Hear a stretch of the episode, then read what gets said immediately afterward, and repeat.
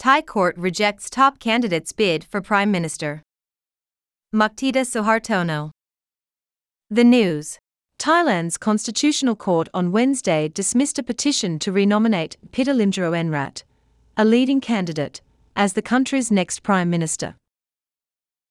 Mr. Pita, 42, led the Progressive Move Forward Party to a surprise victory in the general election in May. But last month, the military appointed Senate voted against him when he was nominated as Prime Minister by a new coalition. After he lost the initial vote, Parliament moved to block Mr. Pita from being renominated. The country's ombudsman filed a petition to the Constitutional Court arguing that the move was unconstitutional. In dismissing the petition on Wednesday, the court explained that it needed to be filed directly by the affected party. Many critics cited Move Forward's refusal to back down on a pledge to amend a law that criminalizes criticism of Thailand's powerful monarchy as the reason for the court's decision. Why it matters democracy is on the decline in Thailand. The court's ruling on Wednesday served as a reminder of the ways in which democracy has been consistently thwarted in Thailand. Earlier this month, Pheu Thai, which had been the second biggest party in Mr. Pita's coalition, parted ways with Move Forward when senators and conservative lawmakers confirmed that the policy to amend the law against criticizing the monarchy was the main condition preventing them from supporting the new coalition.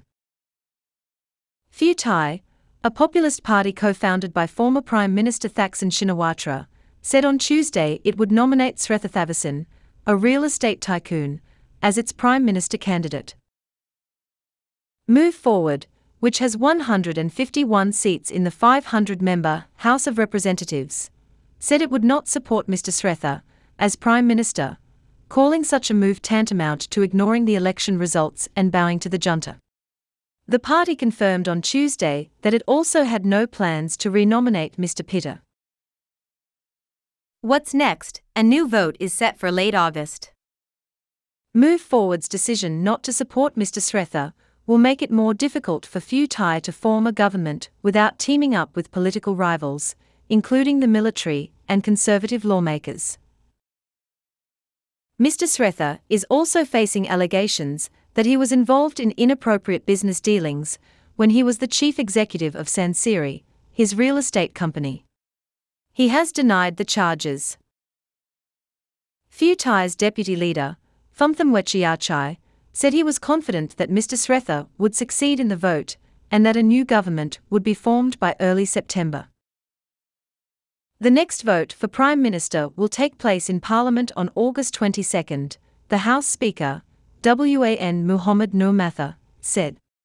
He added that in the coming days, the parliamentary legal team, as well as Senate and political party whips, would convene to discuss the Constitutional Court's move.